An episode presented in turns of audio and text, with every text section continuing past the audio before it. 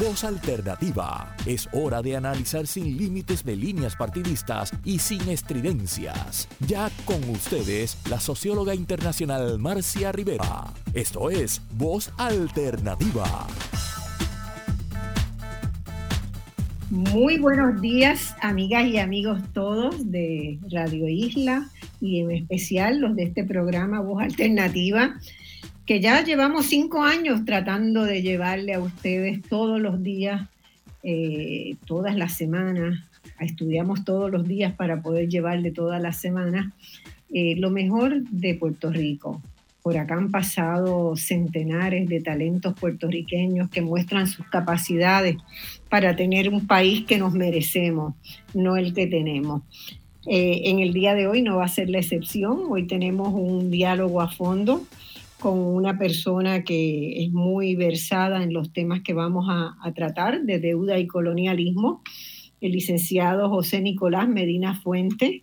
No sé si está en línea ya, hemos tenido algunos problemas de, comunicación con él, pero creo que debe estar en línea telefónica ya. ¿Estás ahí, Nico?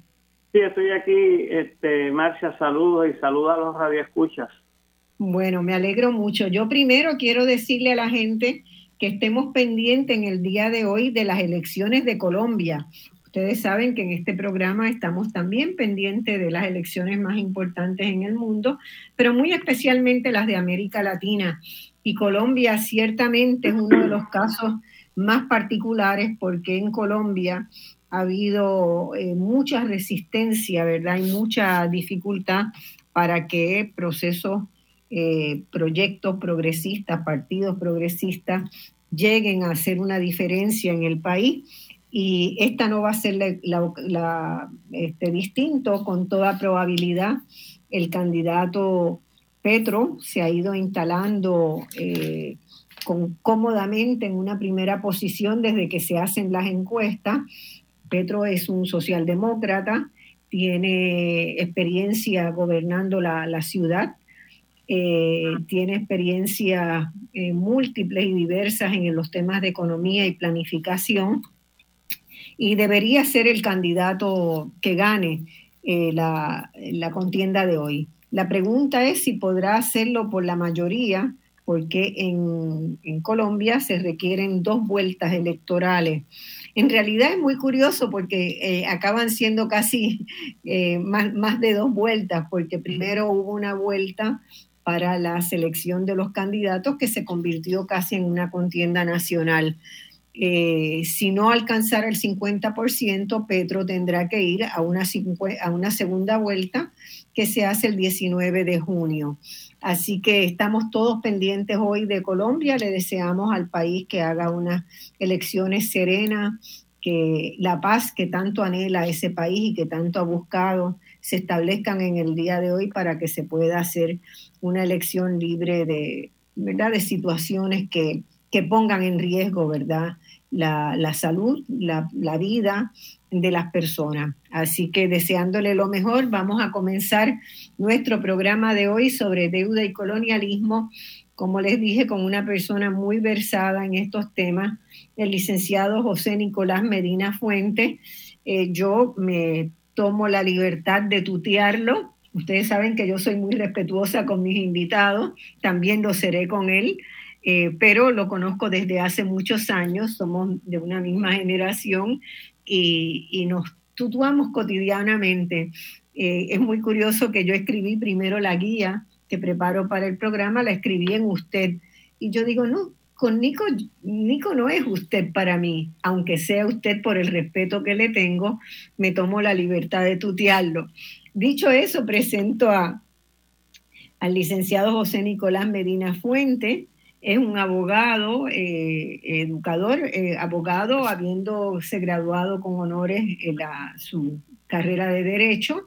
Luego hizo una maestría en Educación en la Universidad de Harvard, también con un desempeño excelente, así que es educador también.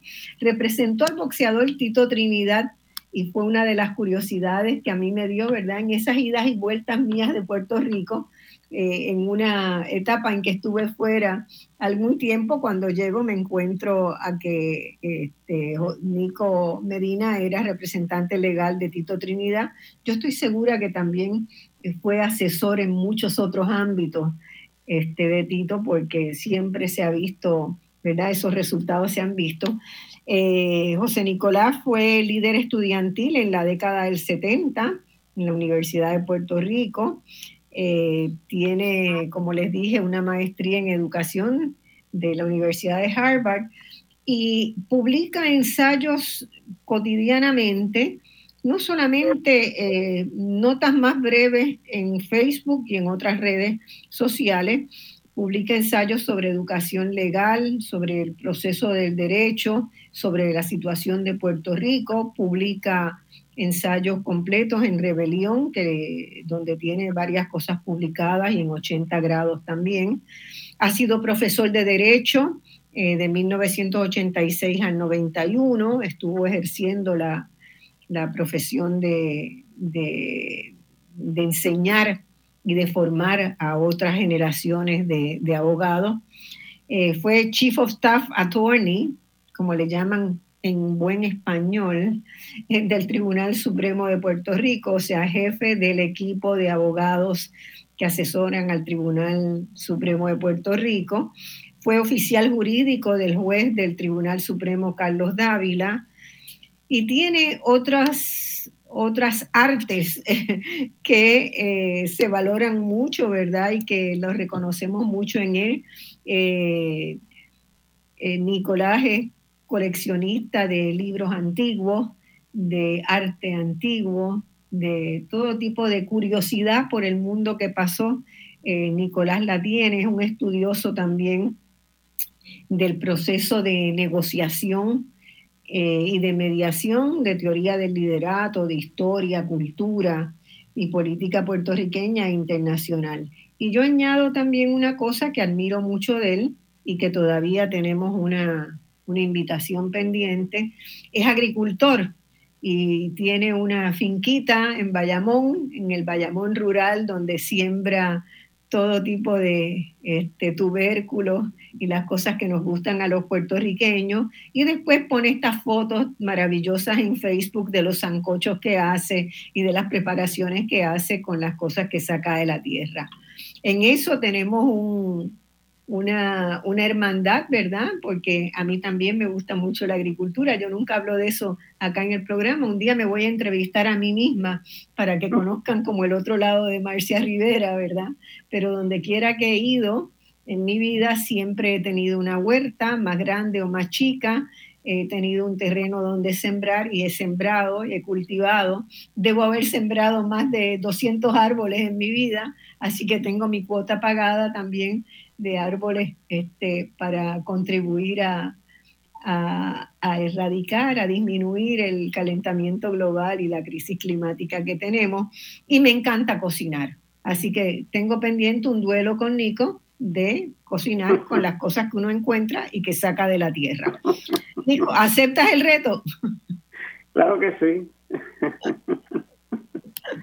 Bueno, los retos. Eh, eh, claro, esos son los retos sabrosos, ¿verdad? Hay retos de todo tipo. Hay retos en los que uno tiene que entrar, bueno, porque por el deber patrio no le queda más remedio, pero hay otros retos, ¿verdad?, que son muchísimo más sabrosos, como, como un buen sopón, un buen asopado de, con lo que sacamos de la tierra. Bueno, este programa eh, es un diálogo a fondo con Tito, no hay ningún otro invitado, con Nico, eh, ustedes saben que eh, ocasionalmente, unas dos veces al año más o menos, yo tomo la, la decisión de dialogar con una sola persona que reconozco que su pensamiento merece ser más conocido en el país, que mm, no necesariamente porque haya publicado mucho la línea de pensamiento de esa persona que se invita, pues yo considero que merece desmenuzarse. En la invitación que le escribía a Nicolás, le decía, merece desgranarse como gandule. Y eso es lo que trataremos de hacer en el día de hoy, de desgranar un poco eh, un planteamiento que Nico ha estado haciéndole al país y que lamentablemente, ¿verdad? Se, yo pienso que lo que él está diciendo merecería mucho más acción por parte de la ciudadanía puertorriqueña, que son cosas muy serias. Yo quiero empezar con él repasando, ya que él le gusta mucho la historia, no es historiador, pero la hace, yo tampoco soy historiadora, pero también eh, entro en esos terrenos, de, en el caso mío, de la historia de la economía, en el caso de él, de la historia legal, y lo hace muy bien. Este, a mí me gustaría repasar eh, con Nico, empezar este programa repasando un poco la historia, porque mucha gente en Puerto Rico ni siquiera saben muy bien cómo se dio ese proceso de llegada de los estadounidenses a nuestro país, ¿verdad? Cómo fue saben generalmente, porque aprendieron en la escuela, que fue dos líneas, ¿verdad? Producto de la guerra hispanoamericana, Puerto Rico quedó como, fue entregado como botín de guerra, y eso es lo que se dice. Pero ¿qué en realidad fue lo que pasó? ¿Cómo se dieron esos primeros años, verdad, de los estadounidenses acá? Vamos a tener que ser muy breves porque el programa tiene, viene con mucha enjundia, pero eh, en, la valoración que tú haces, Nicolás, de, las medidas que se tomaron, que se tomó por parte del poder, el nuevo poder colonial que, a quien estaba sujeto Puerto Rico, ¿qué medidas económicas tú sientes que, eh, eh, que tendieron a favorecer a unos sectores y a desfavorecer a otros? ¿Verdad? porque claramente, según lo, que narran los historiadores, hubo una serie de medidas que se tomaron para favorecer al empresario estadounidense que vino a Puerto Rico porque vio una gran oportunidad de comprar tierras y hacer un, producir caña y azúcar y hacer una ganancia. ¿Verdad? ¿Cómo era la vida en ese Puerto Rico de 1898? y por qué parecía tan atractivo Puerto Rico. Bueno, eh, Marcia, gracias por la pregunta, gracias este, por tus eh, inmerecidos elogios. Eh, antes que nada, yo quería ¿verdad? mencionarle a los radioescuchas que acabo de sacar un libro que se llama Enhebrar las Cuentas, antología de escritos contemporáneos sobre Puerto Rico, de publicaciones Gaviota. La presentación de este libro se va a hacer el 15 de junio eh, en el teatro de la, eh, de la Escuela de Derecho de la Universidad Interamericana y van a comentar el libro distinguidas personalidades como la doctora Marta Quiñones, economista política, el licenciado Juan Dalmau Ramírez, eh, secretario general del PIB, el coordinador general del Movimiento Victoria Ciudadana, Manuel, licenciado Manuel Natal Albelo, y el doctor y decano de la Facultad de Derecho de la eh, eh, Universidad Interamericana, doctor Julio Fontanet, de entradas libres de costo. Eh, Nico, perdona que te interrumpa. Podemos dar esos detalles al final del programa, pero me interesaría entrar este, inmediatamente en, la, en, la pregunta, ¿cómo era la vida en Puerto Rico? Eh, yo sé que incluyes material de eso en tu libro, eh, eh, pero... Eso es lo que quería señalar, que de las cosas que vamos a estar hablando hoy, pues son asuntos y temas que se, se, cubren en mi nuevo libro, que pone al, al, día el libro anterior. con relación a la pregunta que me hace, yendo al grano, Puerto Rico en el 1898 año de, la llamada guerra hispanoamericana, eh, tenía un balance positivo eh, de exportación e, importaciones, tenía cero deuda pública, ninguna deuda pública. Eh, los geógrafos norteamericanos, Watson y Wills, lo enviaron a inventariar a Puerto Rico. Es como los inventarios que hizo Hosto, tú sabes, ¿verdad? Hizo en a fines del siglo XIX y en una carta de la Comisión de Agricultura también a principios de siglo hizo unos inventarios de lo que había en Puerto Rico. pero estos geólogos describieron que Puerto Rico era un paraíso, que tenía 2.000 quebradas, ¿verdad?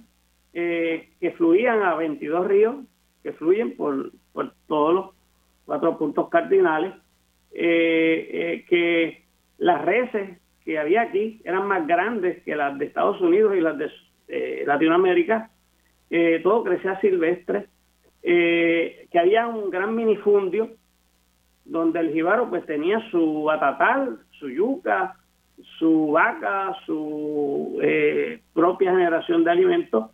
había una producción de café que se exportaba a Europa.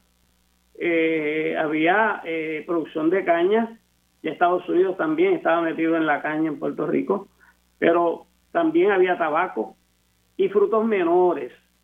Eh, Mal llamados frutos menores, porque ah, grandes eran esos frutos. Claro, claro. Eh, así lo llaman en el campo, ¿verdad? Pero estamos el plátano, la yautía, la batata, todo ese tipo de producción. Eh, pero la realidad es que Puerto Rico, después los norteamericanos empezaron a regalar que si esto era un regalete de gente, que si un, montón de pobres, este, que esto no era un país, pero eh, silenciaron a sus propios geólogos.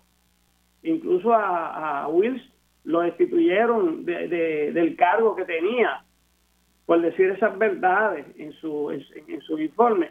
Así que Puerto Rico tenía ferrocarril, tenía eh, eh, eh, una serie de infraestructuras, unas instituciones eh, que funcionaban, claro, con un atraso de un, eh, ¿verdad? un sistema precapitalista o con ciertas formaciones combinadas y con ciertas ausencias, ¿verdad? Producto de, del, del, atraso del monárquico español.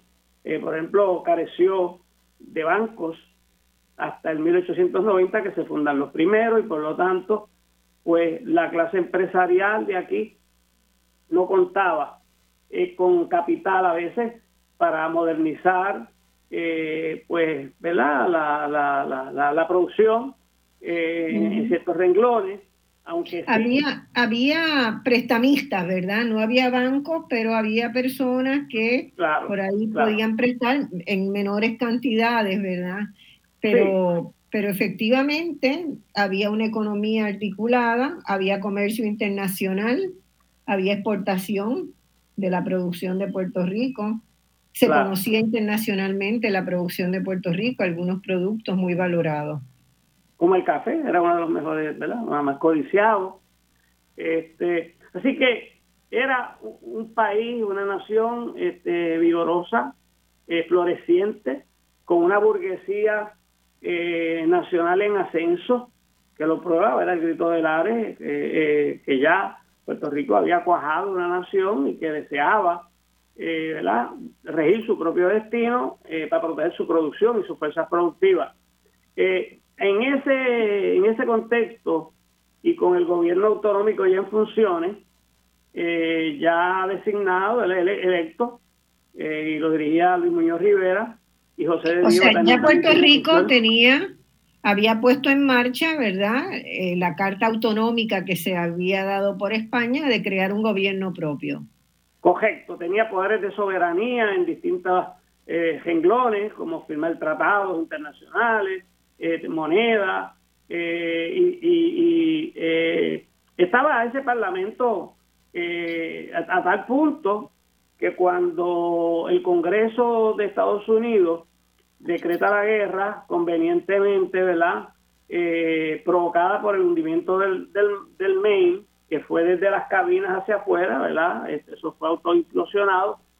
Eh, eh, el Parlamento de Puerto Rico emitió una resolución de defender lo que había aquí frente al invasor, que luego cambiaron eh, cosas de verdad que pasan en, la política y en las situaciones de fuerza eh, posterior a la guerra y a, los protocolos de negociación del Tratado de París. Pero eh, sí, Puerto Rico era un país que funcionaba y que cuando llegan los norteamericanos en la guerra, ¿verdad? Miles hace unas promesas de que viene a traer la libertad, unas instituciones, y, y, y, eso crea ¿verdad? una expectativa en ciertos sectores del liderato puertorriqueño, pero esas promesas no fueron cumplidas. Eh, para empezar, cuando de, eh, se desata el huracán eh, San Siriaco, abandonaron a Puerto Rico. 1918 fue San Siriaco. 1899. el primero es San Siriaco, después es San Cipriano.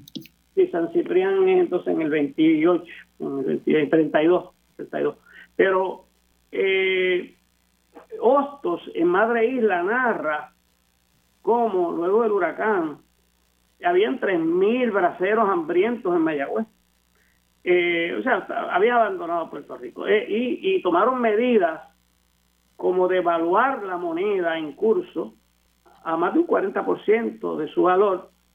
Eso fue una medida de las órdenes militares eh, que tuvo el efecto de eh, eliminar de un plumazo el 40% de los valores patrimoniales de los puertorriqueños. Vamos a explicarle bien a la gente. Eso quiere decir que si usted tenía una finquita que costaba 100 mil pesos, ¿verdad? Que era el valor de esa finca, en el momento en que se toma esa decisión, ¿verdad?, de devaluar la moneda, esa finca en vez de 100 mil va a costar 60 mil. Usted no la puede vender nada más que por 60 mil. Usted perdió 40 mil en ese patrimonio que tenía. Eso es lo que quiere, lo que quiere decir. Y eso fue una medida eh, muy, muy terriblemente este, dura para Puerto Rico, ¿verdad? Porque se devaluó su patrimonio ah, colectivo, colectivo. Además, se puso una, se estipuló también que eh, un límite a lo que se podía tomar prestado cuando los bancos entraron los bancos podían prestar hasta menos que los prestamistas que ya existían en Puerto Rico, porque los estadounidenses limitaron esa capacidad de tomar préstamos. Entonces, si la garantía que tenían los agricultores para tomar préstamos era la tierra que tenían y la tierra se devaluó, eso fue bien perjudicial para la mayoría de los hacendados de Puerto Rico que eh, tomaban un préstamo, generaban la cosecha, al terminar la cosecha pagaban el préstamo. Y así, ¿verdad? Iban llevando la, dinámica de la economía. Pero estas dos medidas fueron bien fuertes. Yo quisiera, eh, Nico, porque siempre el reloj nos traiciona, preguntarte otra cosa. En esto, desde entonces, desde ese momento, que en ese momento quedó bien claro que Puerto Rico era una colonia, ¿verdad? Y ahí vino el acta Foraker, que lo consignó claramente, y el acta Jones. Si pudieras dar una línea de cada uno. Primero el Tratado de París. Primero el Tratado de París, obviamente. Pero este, ya, ya desde, desde el poder norteamericano en Puerto Rico hay una serie de elementos, tanto en la ley Foraker como en el Acta Jones, que inciden sobre lo que nos está pasando hoy todavía en Puerto Rico, ¿verdad? Que fueron el cimiento. Cuéntanos un poquito de ese cimiento. Bien, primero que nada es importante ganar un poco pequeño, eh, aparte eh, del Tratado de París, a menos que vayas a preguntar sobre eso posteriormente, ¿verdad? Este, eh, el Tratado de París se empieza a negociar con, ¿verdad? con el armisticio que se da en el 10 de agosto del 98 eh, se empiezan las negociaciones eh, y en esas negociaciones eh, los potenciarios norteamericanos, cinco nombrados por el presidente y cinco ¿verdad? por la corona y la corte española, empiezan las negociaciones en Europa, pero no hay representantes del Parlamento de la nacionalidad puertorriqueña. Eso fue una cosa ajena. Este, no tuvimos consentimiento en ese tratado. En ese tratado eh, una de las eh, con, contraprestaciones esenciales para su firma. Fue la deuda cubana, que vamos a hablar más adelante sobre eso. pero en el artículo 9 se, dispuso, primero, la sesión España cedió eh, su soberanía sobre Cuba, la renunció, la renunció, no la cedió, la, renunció. Eh, y cedió la soberanía que no tenía eh, sobre Puerto Rico y cedió a sus habitantes como esclavos, cuando la esclavitud ya estaba prohibida. Nos cedió como esclavos y compró, se vendió a Filipinas por 20 millones. y entonces en ese artículo 9 se dispone que ya como propiedades de cosas, el territorio y la población será objeto de determinación por el poder del Congreso bajo la cláusula territorial, tanto los asuntos del territorio como el estatus civil y político de los habitantes. Esa es la, Ahí ya, ya se establece la base de la colonia. Tenemos que irnos a una pausa ya, se nos fue la primera media hora. Este, tenemos que eh, ver cómo eso, ¿verdad? Fue el sedimento del proceso de desarrollo colonial que vamos a seguir discutiendo en, la segundo, en el segundo segmento de este programa. Vamos a la pausa.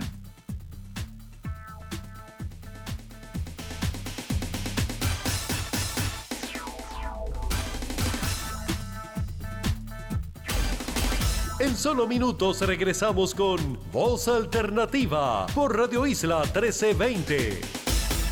Radio Isla 1320, celebrando los 100 años de la radio en Puerto Rico. Únete a la celebración entrando a radioisla.tv y Radio Isla Móvil. Somos tu sentir, el sentir de Puerto Rico. El Hogar de Niñas de CUPEI presenta una noche de sonrisas a beneficio de los niños del hogar. Será el jueves 26 de mayo a las 6 de la tarde en la plazoleta del Banco Popular en Atorrey. El costo de la taquilla es de 125 dólares por persona, con la música de Jacqueline Capó y Alfredo Rivera, en homenaje al centenario de su padre, Bobby Capó. Lorna Marcano con su tributo a Celia Cruz y Javish Victoria y su grupo. Para más información, entra al www.hogardeniñasdecupey.org. Traído a ustedes por Radio Isla 1320. Festival Casals, el festival más prestigioso de Puerto Rico. Del 21 de mayo al 4 de junio en el Centro de Bellas Artes Luisa Ferré. Músicos locales e internacionales se darán cita en siete eventos, comenzando con el virtuoso pianista Jeffin Brofman, el trío Reverón, la Orquesta Sinfónica de Puerto Rico junto a nuestra soprano Larisa Martínez y el estelar violinista Joshua Bell, Coralia, el chelista Santiago Cañón y la guitarrista Andrea González, culminando con Ana María Martínez y Rafael Dávila en la ópera Carmen. Busca los programas de esta edición del Festival Casals en nuestras redes y consigue tus boletos en Centro de Bellas Artes y Tiquetera. Auspicia Radio Isla 1320. Radio Isla 1320, representando el calibre radial de Puerto Rico en el mundo entero. Búscanos en radioisla.tv y únete a la celebración de los 100 años de la radio en Puerto Rico, porque estamos contigo al 100. Ya estamos de regreso al análisis de los temas que te interesan. Escuchas Voz Alternativa por Radio Isla 1320. Bueno, mis amigos, estamos, amigos y amigas, estamos hoy discutiendo el tema de deuda y colonialismo con un especialista en el mismo, el licenciado José, José Nicolás Medina Fuente. Eh, hemos estado hablando de lo que pasaba en Puerto Rico cuando los estadounidenses llegaron a esta tierra, que la tomaron en una invasión, invasión militar, eh, en 1898. Y la pregunta que había quedado en el tintero es, bueno, eh, ya Nico explicó qué había pasado, ¿verdad? En esa primera, esa primera configuración de la base de la relación colonial entre Puerto Rico y Estados Unidos en el propio Tratado de París.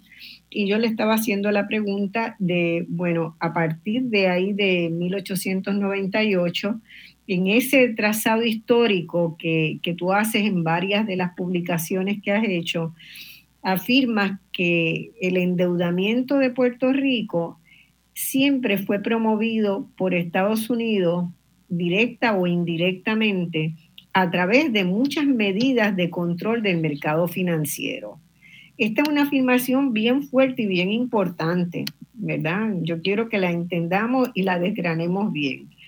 Eh, además de la, de, la negociación que hubo en 1898 en el Tratado de París, tú dices que eh, el endeudamiento se ha originado mediante el poder impositivo unilateral federal, que la ley Foraker del 900 autorizó a Puerto Rico a tomar préstamos hasta el 7% del valor de los inmuebles para construcción de carreteras, fortines militares y otras obras, a costa de tributos pagados por los puertorriqueños.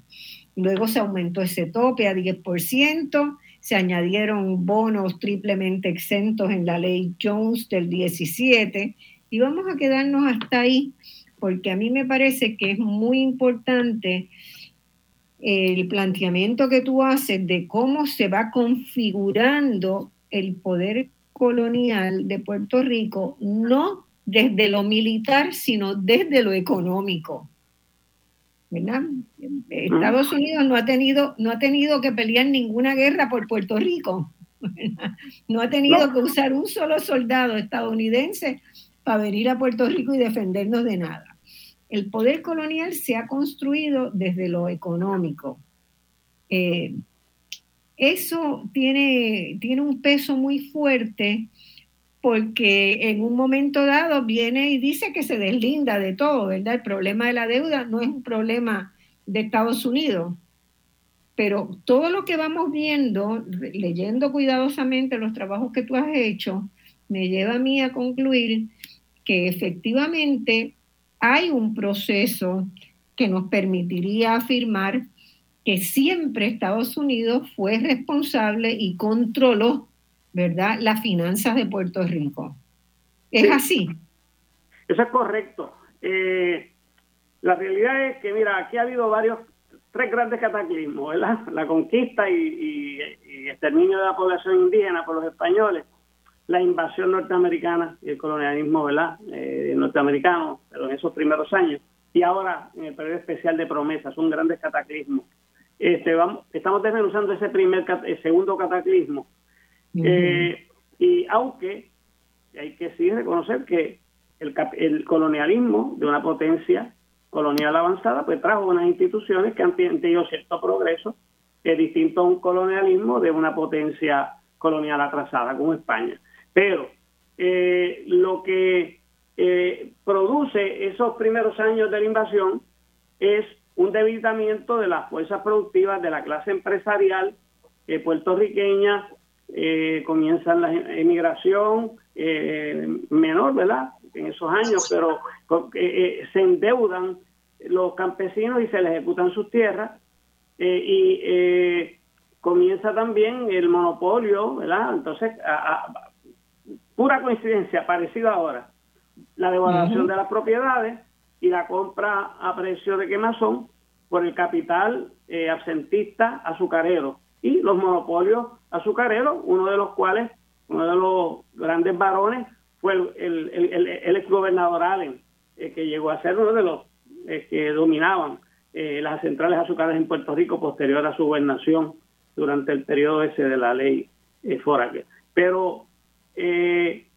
luego del Tratado de París, que hubo un gobierno militar de dos años, donde se tomaron varias medidas, entre ellas eh, antes de la firma del tratado, eh, eliminaron el, Parlamento insular unilateralmente eh, y en el 1900 pues viene la ley Foraker, que es una ley orgánica impuesta por Estados Unidos y que empieza a descorazonar las ilusiones del liderato puertorriqueño que se habían ¿verdad? transformado los partidos.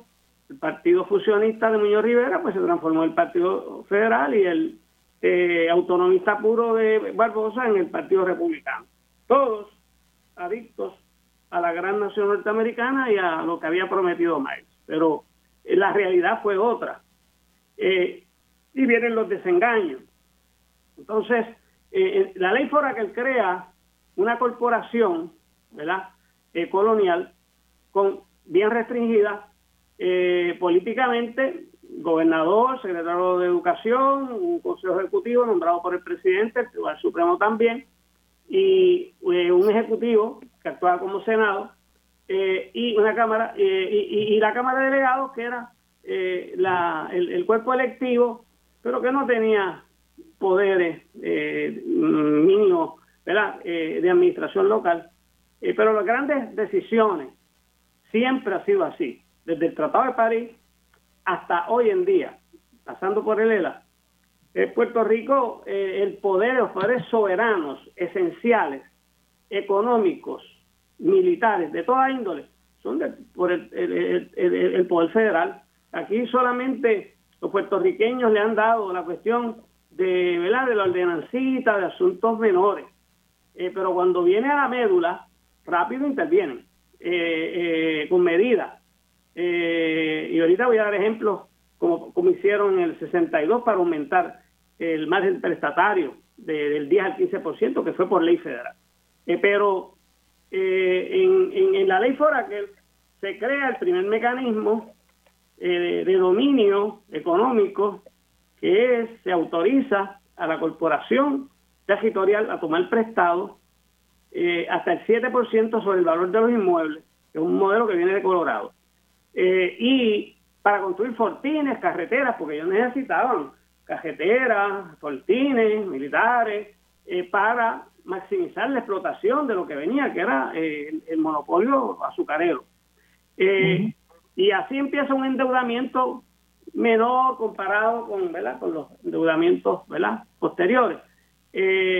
Entonces, eh, ahí empieza toda ¿verdad? Este, la lucha del liderato puertorriqueño en esa época de confusión, eh, que culmina en la fundación del Partido Unión, la famosa base quinta de Diego, y, por ahí, pues eso es otra historia, ¿verdad? Pero eh, un, ejemplo de esas grandes luchas que se dieron, además de la base quinta de Diego, es el tanque del 1909 cuando eh, pues la Cámara, cansada de todos esos eh, atropellos que, ¿verdad? que venían de, del Ejecutivo y de Estados Unidos, se trancaron y no aprobaron el presupuesto.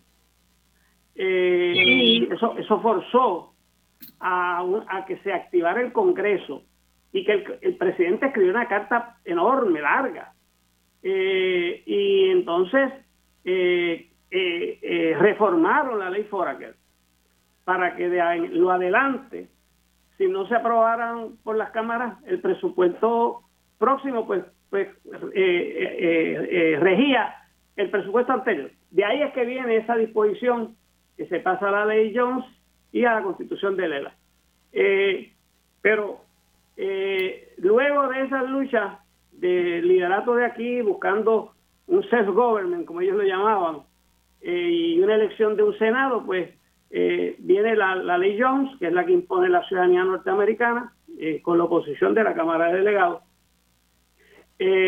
y se crea un, un paraíso fiscal con bonos triplemente exentos, de manera que el capital foráneo, que no paga tributos en Puerto Rico, también pueda prestarle a, la, a, Puerto, a, los, a los puertorriqueños, a los municipios, a, bueno, al, Estado, a, la corporación territorial, eh, eh, a base de bonos que van a ser triplemente exentos. No van a pagar contribuciones ni, ni aquí, ni estatales, ni de ninguna índole.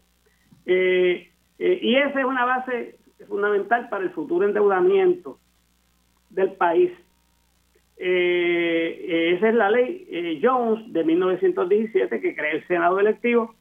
Eh, todavía, pues, estaba entonces, eso se lo celebraron muchísimos, ¿verdad? Los asimilistas de aquella época, ¿verdad? El Partido Republicano, que habían logrado la ciudadanía por naturalización y que ahora, pues, empezaron entonces a luchar por la cuestión del gobernador electivo como solución. Por eso, pero a mí, a mí lo que me interesa destacar, eh, ahí, porque si nos quedamos en la historia completa, no, no, terminamos.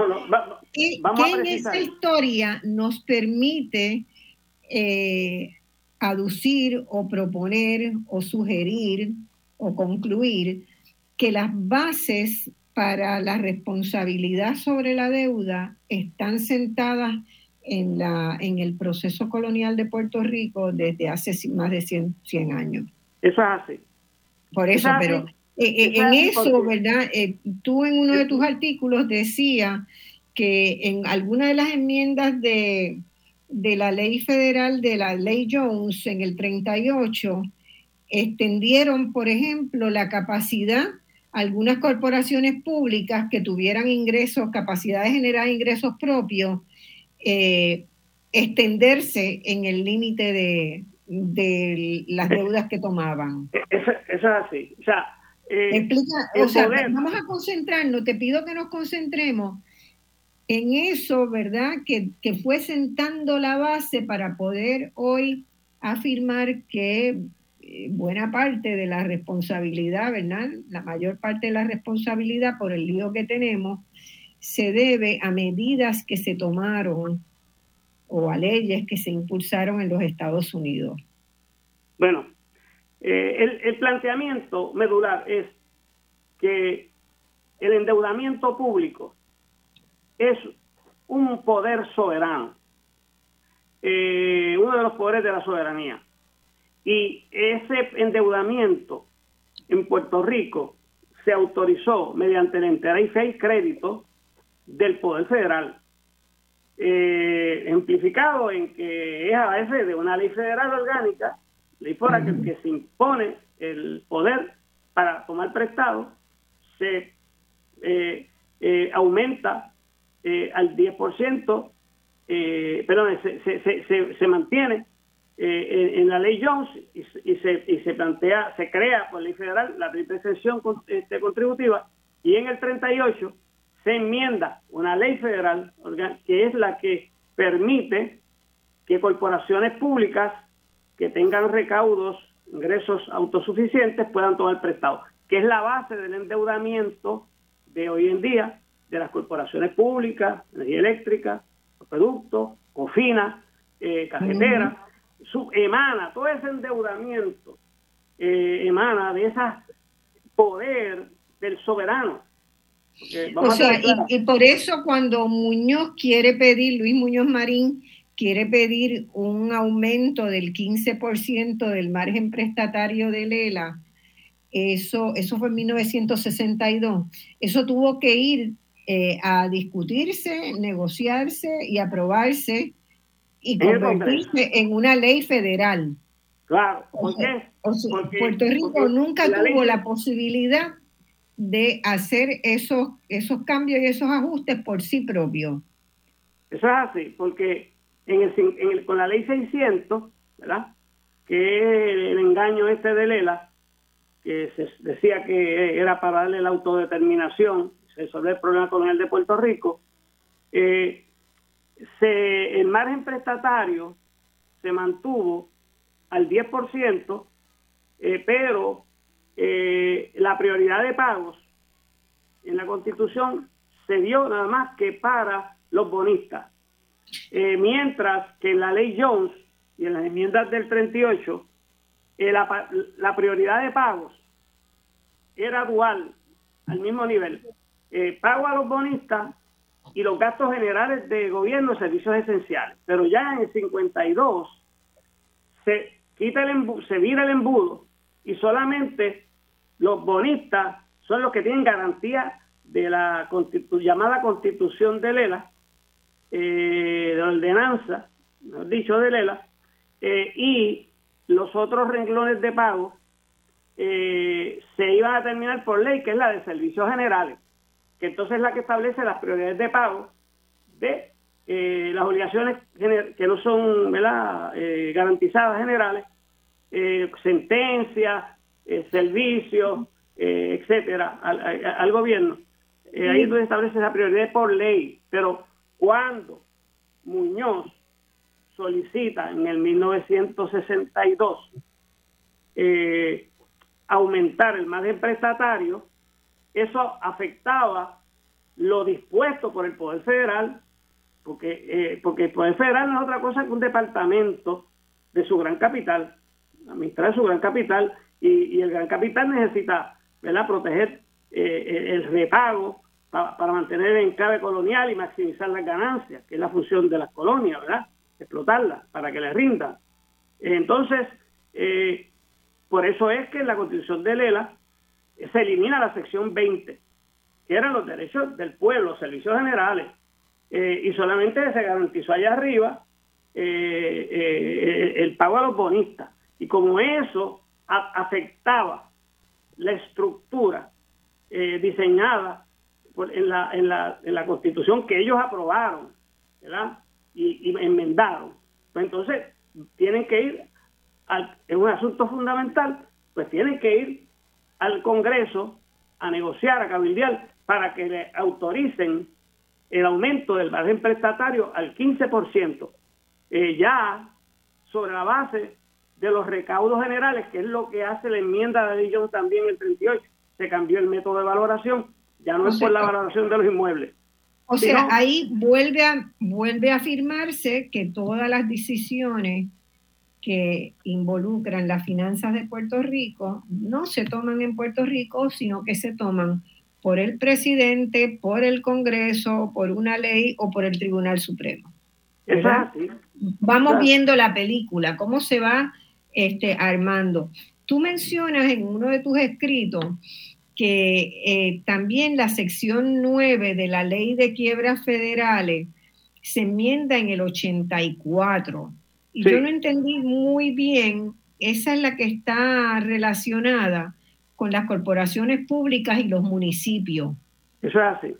Que es la mitad de la deuda de hoy, ¿verdad? La mitad, En el 84 hubo una enmienda, una enmienda que parece ser sospechosa y yo no entendí por qué era sospechosa esa enmienda. ¿Por qué? Bueno, porque es que no hay historial legislativo. Eso fue como, ¿verdad? Ladrón en la noche. Eh, eso se aprobó. Eh, y nadie lo sabía, que eso se vino a descubrir y a discutir cuando se aprueba promesa. Eso estaba escondido. Este, eh, cuando se elimina a las corporaciones públicas y a los municipios de la sección 9 del Código de Quiebra Federal. Eso quiere decir que no quedan protegidas en caso de una quiebra, para que la gente entienda. bueno, lo que pasa es que eso yo lo interpreto como una garantía de repago adicional para el capital por año y financiero, eh, porque eh, eh, la, corporación territorial, igual que los estados, no se pueden, Puerto, no se puede ir a la quiebra, Puerto Rico no tiene poder ¿verdad? de quiebras eh, pero a los municipios y a las corporaciones públicas le habían dado ese fuero eh, en el Código de Renta Interna Federal. Así que, pero eso, se elimina para Puerto Rico nada más. Correcto, porque entonces... Ah, ahí, ahí, ahí está el detalle, como decían en los programas de Don Cholito. Claro, porque entonces ya eh, el capital financiero ya de las compañías 936 Acuérdate que esto es, un patrón. O sea, capital financiero que invierte aquí en Puerto Rico o, capital absentista, exento de contribuciones por su actividad, con un montón de privilegios, de infraestructura, etcétera, facilidades. También cuando invierte tiene extensión contributiva. Entonces, no hay afecta el, el, ahorro nacional y el desarrollo nacional, porque no son actividades abonadas tampoco, las que es un enclave. Entonces, entonces, ¿qué pasa? Que cuando se aprueban las 936 en el 1976, hay un montón de dinero. Espérate, no me, no me saltes todavía las 936. Vamos a ir un poquito, para que entendamos. Vamos, tengo otra pregunta ahí. Yo tengo otra pregunta ahí. Ya para ese momento, en el año, estamos hablando del año... el 84. el 84, el 84 Marcia, fue... Marcia, perdóname, déjame culminar este pensamiento, que es importante. Eh, en el 76 se crean las compañías 936 como la nueva eh, eh, operación del enclave colonial económica Claro, como, un, instrumento, un instrumento del desarrollo. Así se le presenta al país. De, supuesto, del desarrollismo, pero la, la cuestión es que eh, esas corporaciones que tienen unas ganancias inmensas, pues que repatrian sus ganancias, pues también están invirtiendo, vuelven de nuevo a comprar eh, bonos e instrumentos en Puerto Rico, tanto al gobierno central como a los municipios y a las corporaciones públicas. Por lo tanto, eh, si van a emitirse bonos de municipios y de corporaciones públicas, ese capital financiero va a querer garantía. No tiene la garantía de las obligaciones generales en la Constitución. Eh, el ERA no se puede ir a la quiebra, pues tienen garantía de, las obligaciones generales. Pero al eliminarse que los municipios y las corporaciones públicas se puedan ir a la quiebra, pues es una garantía del acreedor de que no, no, no, le van a, descargar el crédito, que no le van a eliminar su crédito. Así que eh, al no haber historial legislativo eh, y eh, es sospechoso, ¿por qué se hizo? y esa es realmente mi hipótesis y está para que se investigue eh, seriamente por, por, por, por, los estudiosos de ese fenómeno de, de, eliminación de la sección 9, que después, posteriormente, se va a cabildear, previa promesa, se va a cabildear para la instauración, y ya hablaremos ahorita sobre eso, que fue lo que pasó. Este, se denegó volver a reinsertar la sección 9 del Código de, Quiebra Federal. Eh, pero eso ilustra Además de que en 1940 el territorio de Puerto Rico se eliminó, no se incluyó en el Investment Company Act, que es la ley que regula la emisión de valores y de bonos. Eh, por lo tanto, eso le permitió a los bancos, a los agentes financieros, a las casas de corretaje, eh, eh, emitir, negociar deuda pública de Puerto Rico sin tener que registrarla en la Comisión de Valores, eh, y estar expuesto a conflictos de intereses, a delitos. Así que hubo mano libre aquí. Y no es hasta ahora, después de la quiebra, que se ha hecho un proyectito eh, por ahí para que entonces a Puerto Rico se le cobije ahí cuando ya es tarde, o sea, cuando ya el daño se hizo, pero Puerto Rico no estaba regulado expresamente por el Poder Federal este, para eh, sobre los valores. O sea, esto ha sido eh, realmente el mejor... Por eso, pero, pero fíjate que no estaba... Eh, ahí yo creo que hay algo que tenemos que entender bien. Este Puerto Rico, el Investment Company Act, regula los fondos mutuos y otras compañías que se dedican a invertir, a reinvertir, a comercializar instrumentos financieros. O sea, es una ley dirigida a, a desregular, a sacar a Puerto Rico de la regulación, a desregular en Puerto Rico. Pero la ley, no, la, ley es una ley federal. Por eso, pero saca a Puerto Rico, excluyen a Puerto, Rico. Sí, esa ley.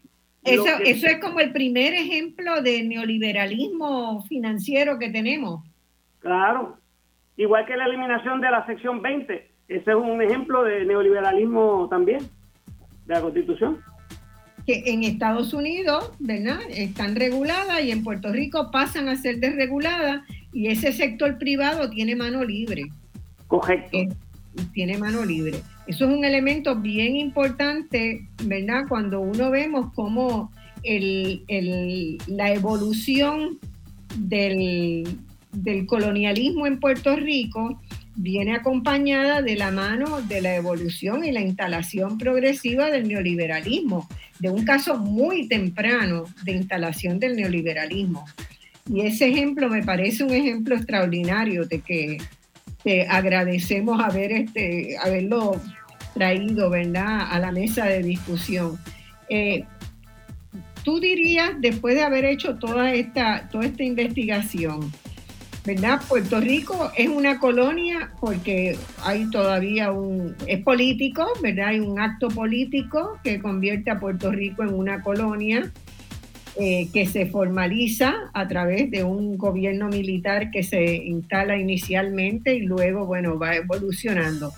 ¿Tú dirías hoy que Puerto Rico es una colonia legal y formalmente? Es una colonia monda y lironda, una colonia clásica eh, no tiene ningún resquicio de soberanía, de poder de soberanía. El poder de soberanía, la soberanía, no es otra cosa que el poder absoluto de controlar una nación, sus asuntos internos y externos.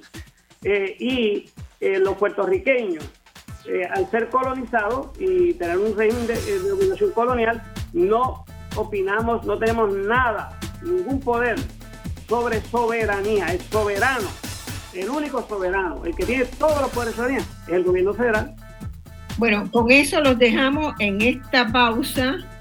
Respiren, que esto no se acaba, porque la cosa se sigue complicando.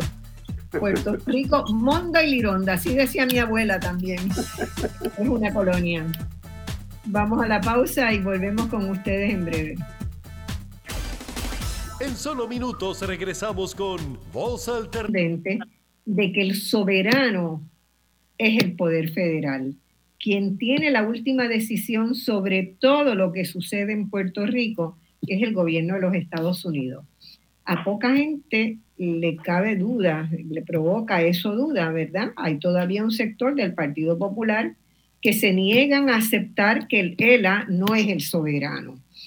Eh, si alguna duda tenemos de eso, yo creo que vale la pena analizar los esfuerzos que están haciendo algunos congresistas para poner en marcha un proceso de descolonización. Nadie en el gobierno federal ha dicho que ello no se necesita. Es decir, que reconocen la colonia, pero asumen el poder colonial, sin, sin empacho. Eh, eso, es, eso es lo que hay. ¿Verdad? Déjame, eh, déjame comentar esa interesante, ¿verdad? Expresión tuya. oye, ya, que Puerto Rico es una colonia es como que el sol sale por las mañanas y, se esconde por, la, por las noches.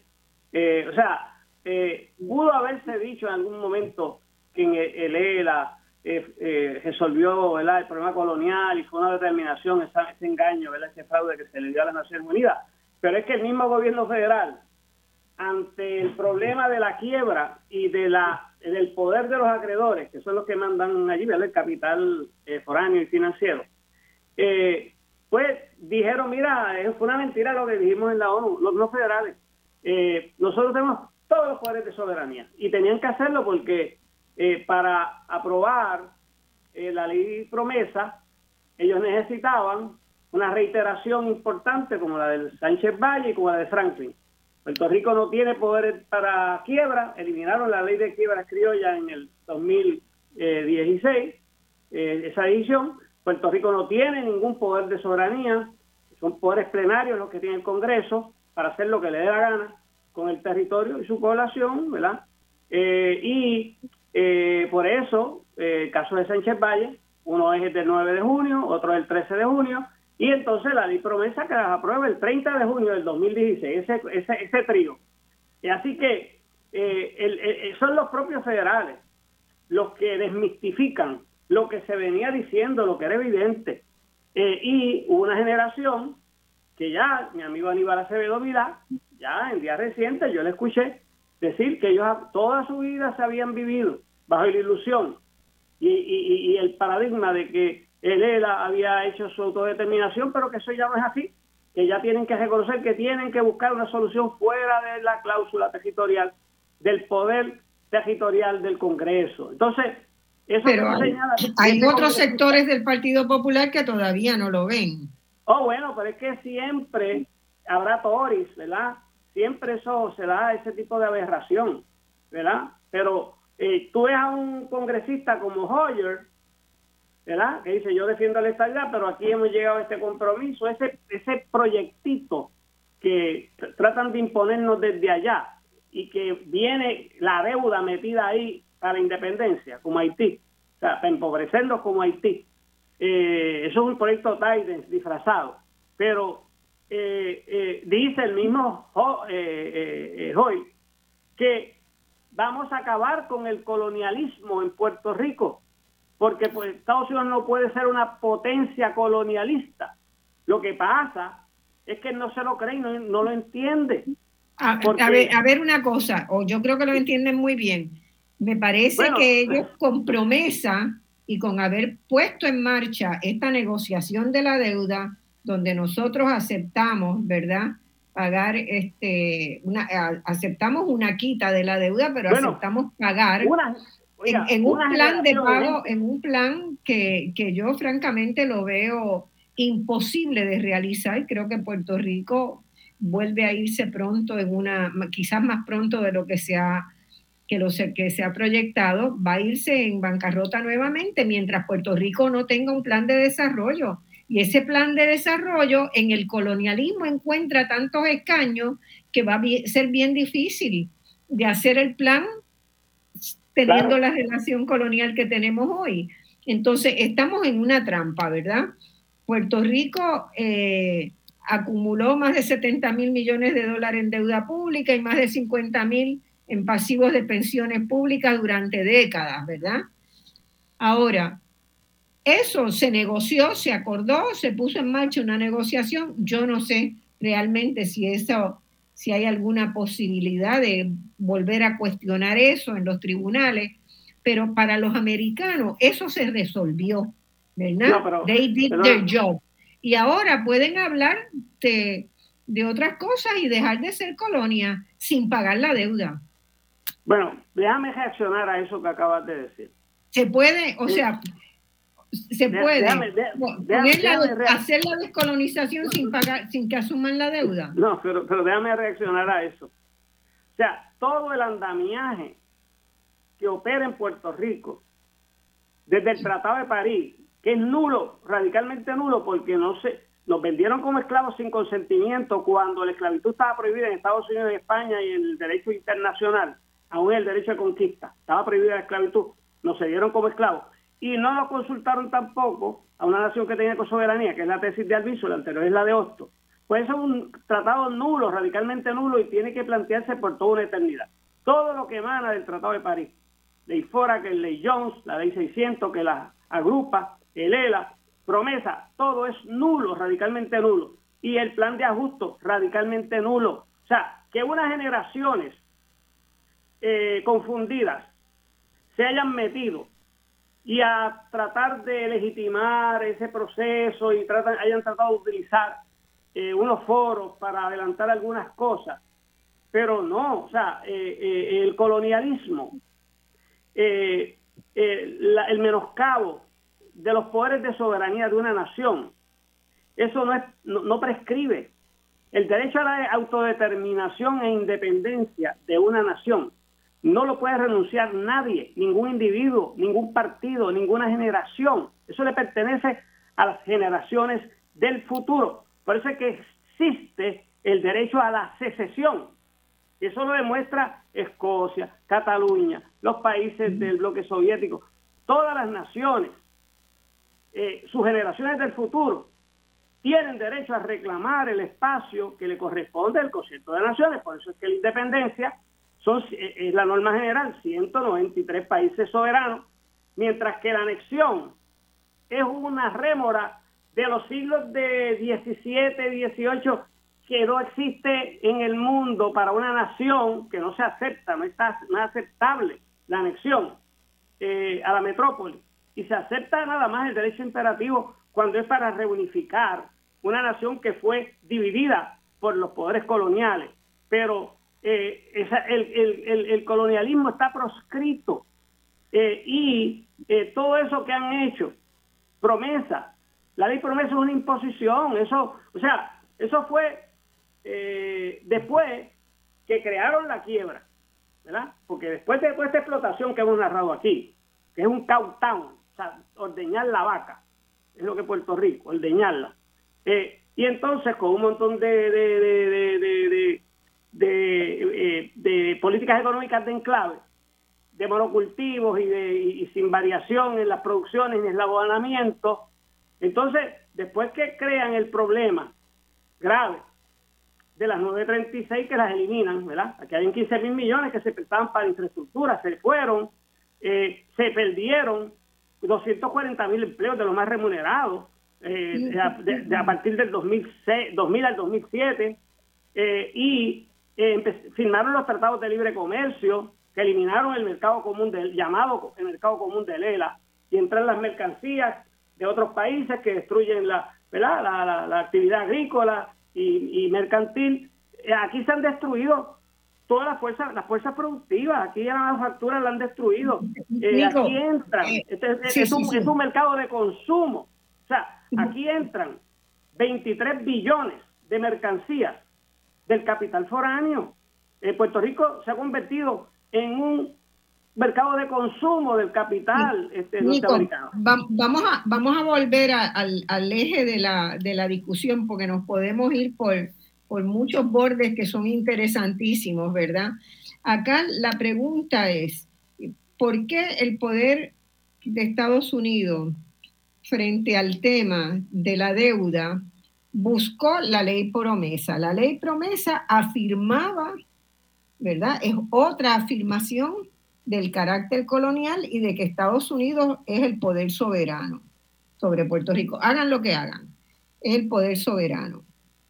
Eh, no hay, no se estará contemplando un nuevo tipo de formulación que se ha dado en otras, en otras situaciones, en otros países, como de una independencia ficticia, donde se puede poner en marcha el problema de descolonización ¿verdad?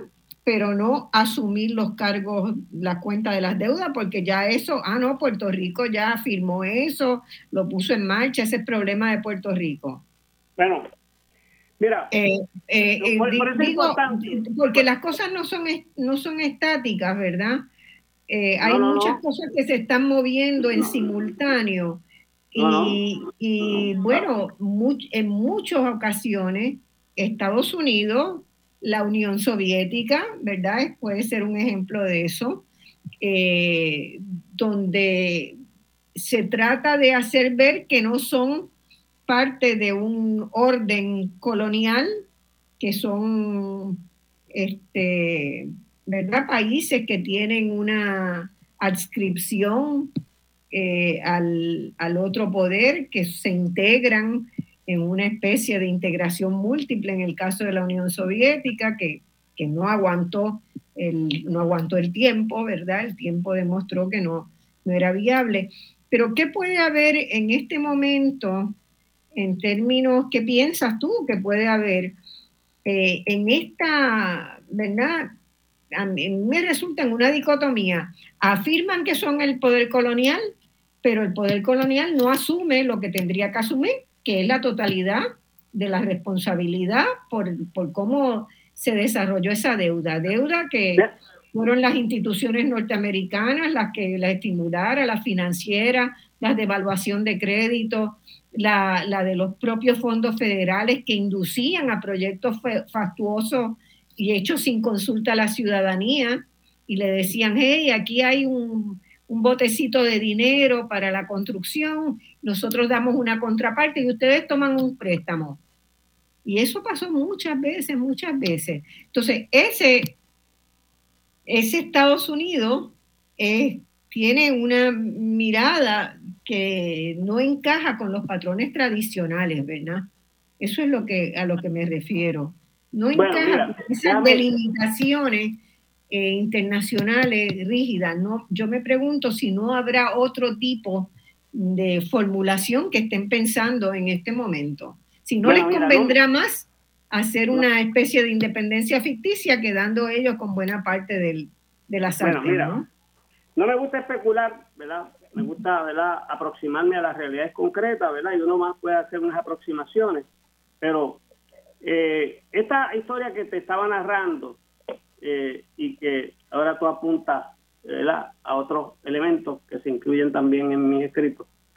Eh, Estados Unidos, cuando le ha convenido, ha sacado a flote la doctrina de deuda odiosa. En la guerra hispanoamericana, en las negociaciones del Tratado de París, eh, cuando le exigió a España la renuncia de la soberanía de Cuba y la entrega de Puerto Rico y Filipinas y Guam como botines de guerra, ¿verdad? Y un pago de 20 millones a Filipinas. España le dijo, bueno, pero si te llevan los activos, eh, tienes que asumir los pasivos. Y Estados Unidos le dijo, no. Tienes que asumir la deuda pública colonial cubana. Y Estados Unidos le dijo, no. Eh, y eh, Estados Unidos dijo, no, pero es que eso es una deuda que se eh, publica, que se hizo en contra de los intereses de la nación, con el conocimiento de los acreedores, así que la asumes tú, monarquía. Eh, ahí, era buena. Entonces ahí les convenía geopolíticamente imponer la doctrina de deuda odiosa y se le impuso a España y le dijo, porque España también, los debates del Tratado de París fueron álgidos. El que examine el libro rojo, todos esos protocolos y esas convenciones verán que fue álgido de 4, de agosto hasta, hasta diciembre, que se terminaron las negociaciones. Eh, eh, y eh, Estados Unidos al final le dijo, mira, eh, le digo, bueno, pues extendemos la guerra hasta allí, hasta las Canarias y hasta la península. Y entonces España firmó y aceptó asumir la deuda cubana. Después, a principios del siglo XX, España trató de cobrarle a la República de Cuba la deuda y, no fue para ningún lado. Pero eh, la cuestión es que Estados Unidos, en Irak, cuando invade Irak en el 2003, eh, Irak tenía una deuda con los bancos europeos enorme. Y Estados Unidos hizo una, una quiebra informal en la mesa con los bancos y les dijo, mira, la deuda de Irak es una deuda odiosa, porque la doctrina de deuda odiosa, que se llama así, eh, por el impacto de la moral, eh, eh, la deuda de Irak es odiosa porque fue tomada bajo un dictador que no le benefició a la población. Y los bancos gritaron. Y le dijeron, no, pero eso causa un precedente que no nos conviene. Y entonces Estados Unidos, bueno, está bien, pues vamos a hacerlo de esta manera. Eh, eh, es insostenible. La cogieron, la deben, pero no la pueden pagar. Así que condónenla. Y a, base del poder eh, de su hegemonía, obligaron a los bancos europeos a condonar la deuda de Irak en el 2003. Así que eh, eh, cuando les conviene, levantan la doctrina de deuda que es, y es uno de mis tesis, eh, es una doctrina, la deuda odiosa, vinculante bajo la cláusula de supremacía de la Constitución Federal, porque se incorporó en, el, bajo el Tratado de París. Eh, así que, eh, eh, ¿por qué Estados Unidos hace todo esto? Bueno, porque no quiere responder por la deuda odiosa, que es de su responsabilidad como poder soberano y plenario, poder plenario de la soberanía, del territorio, de su colonia. Entonces, cuando viene, ¿verdad? Que se cree el endeudamiento, porque aquí, volvemos, de cero deuda pública en 1898 en el 60 era pequeña, 3 mil millones. Creció horizontal, uno va a la, la columna del nuevo día de la deuda pública y verá que 60 fue bien horizontal y subió en el 2000 a 23, a 24 billones. Pero del, del 2000 al 2014, en 14 años, subió 48 billones hasta treparse 72 billones. Y, entonces eh, es un proceso de desindustrialización provocado por una decisión unilateral del Congreso y del presidente Clinton. O sea, eh, eh, tanto los tratados de libre comercio que se eliminan en los 90, que eliminan el mercado común, como la, la eliminación de la 936, que también fue por Clinton en el 96, hasta el 2006, 10 años de transición, son decisiones del Poder Soberano Federal. Y entonces eso trae como consecuencia eh, la destrucción del enclave, o sea, de la producción y del desarrollo económico aquí. Este, se pierden 240 mil empleos que Juan Lara y este eh, y Caraballo Cueto han dicho, descrito como la desindustrialización. Así que eh, esos eran los empleos más remunerados, se perdieron. Viene un éxodo, eh, se desvalorizan las propiedades. Eh, más de un millón de puertorriqueños han emigrado, pero en ese entonces eh, empiezan a bajar los recaudos, hay menos población, empiezan a perderse empleo, ya no, hay para aportar a los planes. por lo tanto, viene Cofina, el diseño patentizado bajo las enmiendas de la edición del 38, una corporación para emitir deuda adicional eh, para vender el mercado de bonos garantizada con el IBU. Y entonces, eh, para pagar gastos recurrentes eh, y refinanciamiento de deuda existente, no para mejoras de capital. Es todo eso es provocado por el gobierno federal. O sea, no le da una alternativa económica al territorio que no tiene poderes de soberanía. Y todo esto desemboca, primero, en la, en la devaluación eh, de las casas de, de, corretaje, de los bonos de aquí a, bonos chatarra, eh, desemboca en Vamos a explicar un, un, poquito eso. Vamos a explicar eso porque eso no se entiende tanto. ¿Qué quiere decir una degradación del crédito?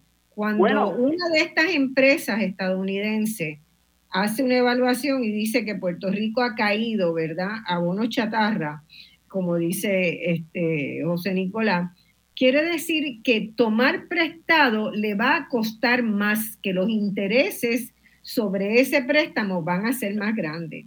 Y uno de los problemas que Puerto Rico tuvo en este periodo, ¿verdad?, que, que, que, se acaba de mencionar, de donde crece estrepitosamente la deuda, la deuda en realidad crece mucho no tanto por el principal de crédito que se toma, sino por el impacto de los intereses cada vez más caros que se toman porque agencias de crédito estadounidense han clasificado el crédito de Puerto Rico hacia abajo. Exacto. eso es, es como si usted, como si usted fuera al banco, ¿verdad? Y, cada vez su crédito es peor, pues cada vez le van a cobrar más intereses por darle prestado a usted. y eso es lo, que le ha pasado al país. Exacto, lo, que ocurre es que eh, el Producto Nacional Bruto de Puerto Rico eh, crece a un ritmo menor, más de la mitad menor que el ritmo de la tasa de crecimiento de la deuda en ese periodo. Es decir, eh, la deuda estaba en 24 billones en el 2000, pero el Producto Nacional Bruto estaba en 72 billones. Pero entonces la deuda empieza a crecer a una tasa del 8%, mientras que el Producto Nacional Bruto empieza a crecer a una tasa de un 4%. Y ya en el 2008-2009, la deuda y el Producto Nacional Bruto están iguales, 72 billones más o menos. Así que las casas acreditadoras dicen, eso es una quiebra, no va a haber capacidad de pago. Y devalúan, entonces vienen los bonos chatarra. Por otro lado, ante el riesgo, como están cogiendo prestados para pagar gastos recurrentes, obras faraónicas, etcétera, para eh, eh, entonces eh, en las casas, los bonos los tienen, tienen que, en la renegociación de deuda existente, pues el interés es mayor porque el riesgo es mayor eh, y incrementa también la deuda por esa razón. Así que ya cuando las casas acreditadoras dicen esto no pare más, este, ya entonces empiezan primero a perderse, eh, ¿verdad? Eh, dinero eh, en, en, los bonos y ya en el 2014 ya García Padilla dice esto es impagable, en junio tengo que pagar dos mil millones y no los puedo pagar y lo citan al Congreso.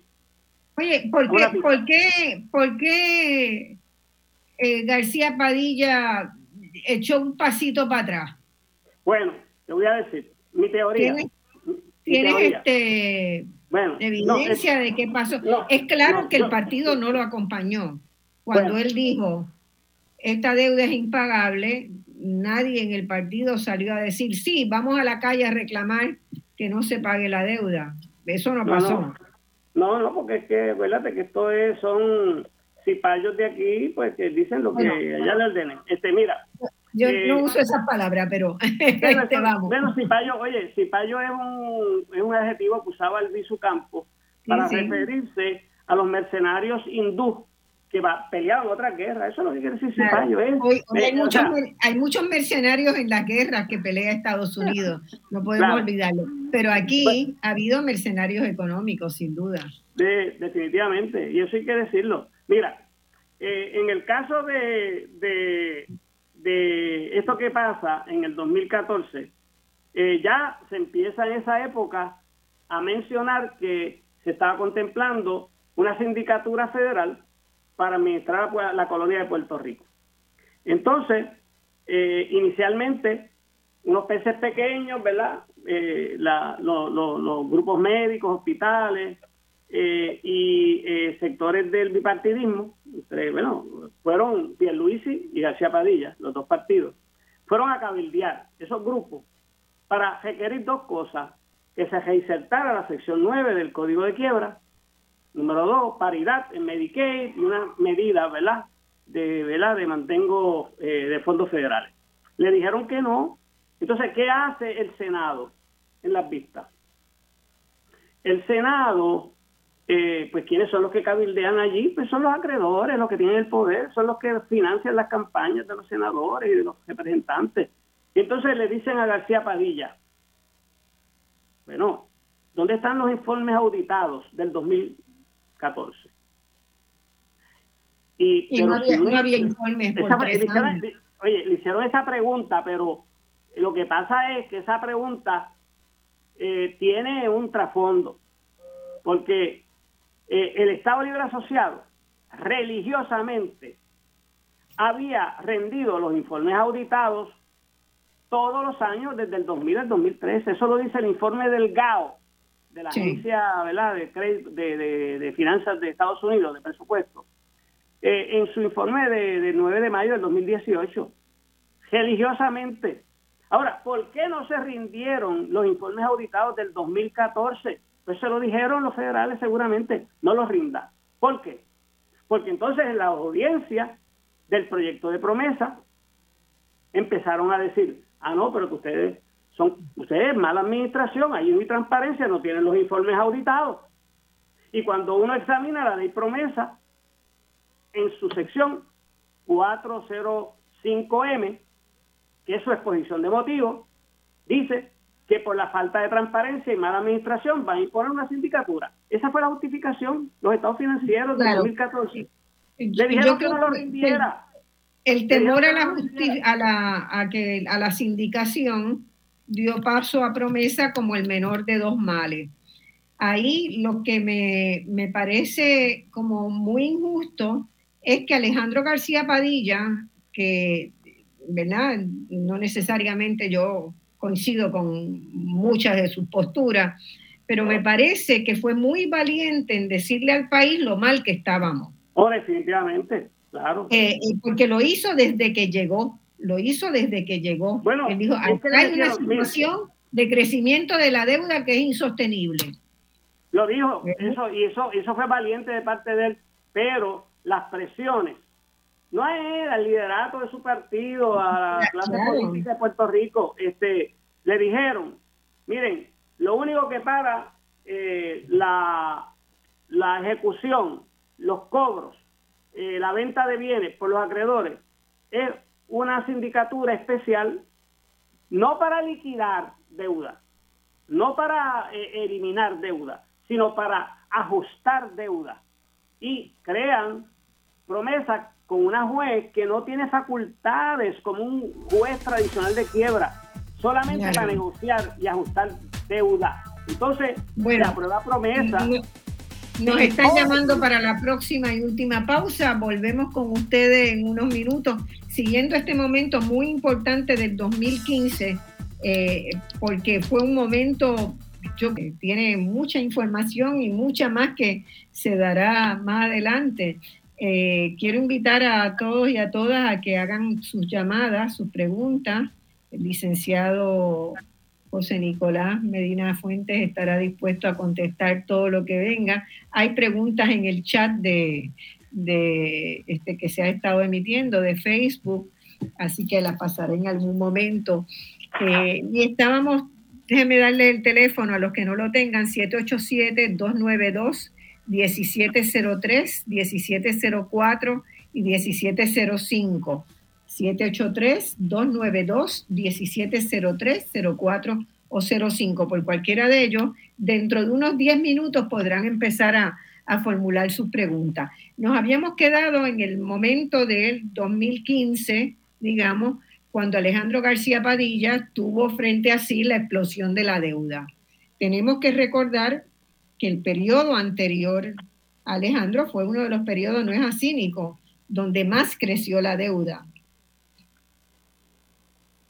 Nicolás. Sí, bueno, este Alejandro no emitió, bajo el gobierno de Alejandro no se emitió tanta deuda. No, no, por eso yo digo, el gobierno anterior al de Alejandro. Ah, fue el, gobierno anterior, sí. El gobierno anterior fue probablemente el gobierno que más deuda emitió. bueno, probablemente no, fue el que más deuda emitió en la historia de Puerto Rico. Claro. Y él le tocó la explosión de la deuda, ¿verdad? le manifestó al país que la deuda era impagable Alejandro no fue más allá de decir cómo iba a lograr no pagarla, ¿verdad? No trajo un plan para no pagarla, pero insistió que esa deuda era impagable, que el país no era, no era viable para una cosa, una cosa, Pierluisi estaba ahí y fueron los también frenéticamente apoyaron la Junta de Control y la ley promesa. O sea que el, bipartidismo este, se plegó y apoyó eh, la ley promesa. Eh, pero mira, quiero resaltar algo bien importante. Eh, en la ley promesa, Estados Unidos se, se adjudicó una inmunidad retroactiva, que es inconstitucional en la sección 210. Yo en mi libro pues acompaño una demanda que yo preparé, que la discutí con los juristas más prestigiosos del país, para ser responsable de Estados Unidos de la deuda, porque bajo el caso del ANGRA, de la Corte Suprema Federal, una inmunidad retroactiva del gobierno federal se presume altamente inconstitucional y si viola derechos fundamentales aplicables a los territorios bajo eh, eh, ¿verdad? Los, los, casos insulares, eh, pues es, es plenamente inconstitucional.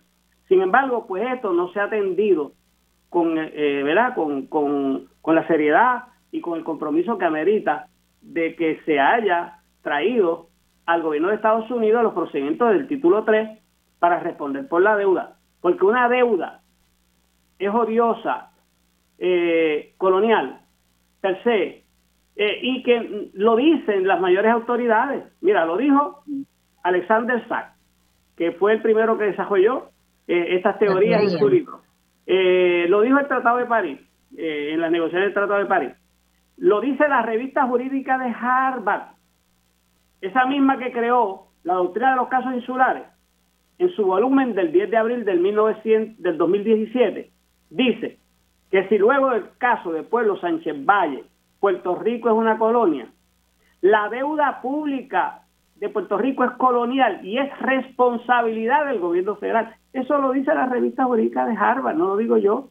Entonces, más aún, el derecho imperativo internacional, el Tratado de Viena de 1983, que recoge el derecho de gentes el derecho obligatorio, que está en proceso de aprobación, pero que es el consenso mayoritario de las naciones. informados. Dice, dice ese tratado que las deudas públicas desarrolladas bajo un régimen colonial no las paga la nación colonizada, no las hereda el nuevo Estado independiente son responsabilidad de la potencia colonial. O sea, con todas esas autoridades avasalladoras, ¿cómo es posible que aquí, en Puerto Rico, el patriotismo, los grupos, eh, los partidos no hayan desarrollado un litigio y unas campañas para indicar que la deuda es responsabilidad de Estados Unidos? Entonces, más aún, Ahora en ese proyecto de Hoyle, que de una Asamblea Constitucional de Estatus el año pasado, que iba a, a, ser aprobada por el Congreso para imponerse a Puerto Rico, pero era una Asamblea Constitucional de Estatus. Ahora pasaron a una negociación de un plebiscito. Pero cuando se define la independencia, la deuda no se habla, o sea, viene con la deuda. O sea, va a ser aceptar eso ¿eh? como el proyecto Tidings, peor porque sería una independencia como Haití, porque Haití, que han salido unos artículos hoy en el New York Times, en la historia de la deuda de Haití, eh, España obligó por las almas, cuando después que Haití eh, declaró la independencia, ¿verdad? Este, eh, nación latinoamericana, que declara la independencia, eh, los amenazó y trajo con la flota y los obligó a pagarles reparaciones, incluso a pagar por el costo de los esclavos que eran los haitianos. Los obligó y les creó una deuda inmensa que dedicaba casi el 40% de los ingresos de Haití a pagar la deuda y la sumió en la pobreza eterna. Entonces, si traemos eso a la realidad puertorriqueña, que yo planteo, la solución puertorriqueña es la solución cubana de la deuda, no la solución haitiana, que es, una imposición de conquista. La solución cubana es moderna y la nuestra tiene que ser a base del derecho imperativo y la moral moderna. Entonces, la de Cuba en aquel momento, estamos hablando de... En, aquel, en, aquel, momento fue una, fue una, postura 1898. 1898. Para que la gente tenga claro que no es...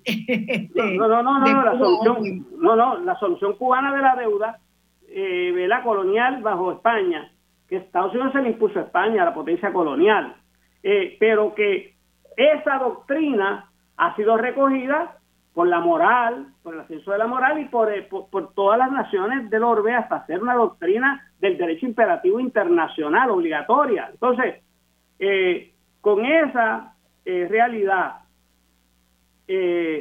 pues Estados Unidos, como potencia, se ha negado a reconocer y aprobó una inmunidad retroactiva y dijo, yo no respondo por la deuda ni los intereses. Y entonces no, creo esta corporación y dice, no es una corporación territorial. Los puertorriqueños que paguen sus gastos, este, pero la creo yo y bajo mis condiciones. Ahí la población no va a hablar. Ahí va a hablar la Junta, es la que representa, es el síndico que representa al gobierno. Ni el gobierno tiene voz ahí. Entonces, eh, crean una corporación que es un bochorno, antidemocrática. Eso es peor que, que el gobierno militar. Eh, porque porque eh, derogaron la ordenanza, la constitución de ERA está derogada. Demuestra que aquí, desde la invasión, desde el Tratado de París y todas las leyes orgánicas, hasta promesa, aquí no hay ningún poder soberano que, cae en Estados Unidos y aquí lo que hizo unos podercitos minúsculos. Entonces, eso es lo que demuestra promesa, es el consenso de la potencia colonial, de su ejecutivo, de su jama judicial, del Congreso, promesa a pagar la deuda a los puertorriqueños, una deuda odiosa, pagársela con tarifas que cada vez aumentan. La gente no sabe cuánto va a aumentar las, tarifas eléctricas de, de, cajetera, que ahora mismo empieza el plan de ajuste de cajetera y, no les extrañe por qué ahora no funcionan los peajes. ¿Está la gente contenta? No sé, pero la cuestión es, la cuestión es que frente a esa realidad, frente a esa eh, doctrina avasalladora, pues entonces, ¿cómo Estados Unidos ahora, bueno, este, este, es un proyecto, que este proyecto es una cosa, ¿verdad?, que, que está en su fase inicial y no, no, no, no creo que pase una primera base, no, no va a pasar el Senado, pero al definir la independencia, es independencia con deuda y no puede ser porque una independencia, o sea, con todos los poderes de la soberanía, tiene que ser con libertad política, pero no puede haber libertad política sin libertad económica quiero, quiero volver al tema porque no, nos podemos, este, se nos está quedando el tiempo muy corto. ¿Cómo no? Eh, ya estamos por terminar y no quiero que, que, esto pase desapercibido. En este momento, la discusión, yo quiero cerrar más o menos aquí, lo que tú estás planteando es que la discusión de los proyectos que hay en el Congreso de los Estados Unidos para la descolonización de Puerto Rico no incluyen el pago de la deuda como una de las condiciones para la independencia, ¿verdad? Y eso es lo importante traer al debate en Estados Unidos en esos proyectos del Congreso. No puede ser que se le recargue a Puerto Rico ese lastre que, como hemos visto hoy eh, descrito en el programa, ha sido generado por políticas, por medidas, por prácticas de los tres poderes en Estados Unidos. Eh, yo lo cerraría ahí porque quiero hacerte una pregunta que antes de, cerrar. Eh, nosotros en, el país se le ha querido ver, eh, hacer ver a la población puertorriqueña que la causa de la deuda ha sido la corrupción criolla y los malos manejos del aparato gubernamental, ¿verdad? Y ciertamente puede haber algo de eso, pero cuando uno empieza a imaginar que son 72 mil millones de dólares. Es impensable que por máxima corrupción que haya, por peor manejo, se haya podido en tan poco tiempo acumular una deuda de 72 mil millones de dólares. Claro, Eso es absolutamente impensable. Cuando vemos la gente que ha sido acusada de corrupción en el pasado año, en realidad la corrupción nuestra en Puerto Rico es una petit corrupción. Es una corrupción relativamente pequeña, ¿verdad? 12 mil dólares aquí, 50 mil allá, hasta 100 mil dólares. Llegar a 72 mil millones de dólares es impensable. Entonces, uno tiene que preguntarse, ¿verdad? ¿Por qué se ha puesto a, a correr esa idea de que todo el problema de la deuda es un problema de el mal manejo de los criollos que no sabemos hacer nada y que somos todos una manga de corruptos. Eso no es verdad. mira, interesante planteamiento. O sea, realmente la, la culpa es huérfana.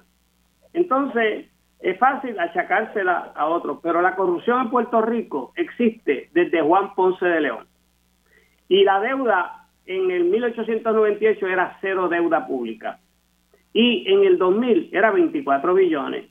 Y había corrupción, ya había pasado el supertubo, el tren urbano, de esas cosas horas faraónicas de Rocío, y era estaba en 24 billones, era manejable. Pero que se trepó en 72 mil millones de dólares. Entonces, pues realmente la causa eficiente de la deuda es un problema de la explotación del enclave colonial este, de todas las políticas que han evitado el desarrollo del ahorro nacional este, y que aquí un país en el que se fugan eh, 58 billones anualmente, 23 en compra de mercancía, que nos convierte en un mercado de consumo, 36 mil millones de ganancias del capital foráneo domiciliado en Estados Unidos que opera aquí, eh, pues ya ahí están los 58 billones, eh, de, se van, se fuman. Eh, o sea, lo que compramos en Hondy, por etcétera, inmediatamente se lo llevan. Entonces, no se eslabona, no se queda aquí. Eh, Whitefish, hay contratos, vienen ayuda, pues se los dan a, compañías de allá, igual que el UMA. Así que la reconstrucción de la red eléctrica. Aquí, cuando uno va a los datos de la economía política, eh, se van más de 58 billones, porque la Marina Mercante cuesta millón y medio, billón y medio y, el servicio de deuda son como 4 billones cuando se empieza a pagar, porque se pagaba en el 2014. Estamos hablando de más de 65 billones anuales que se llevan y se traen 8.5 billones en transferencias de vengadas, es decir, que la hemos pagado nosotros, seguro social, desempleo federal, pensiones de veteranos.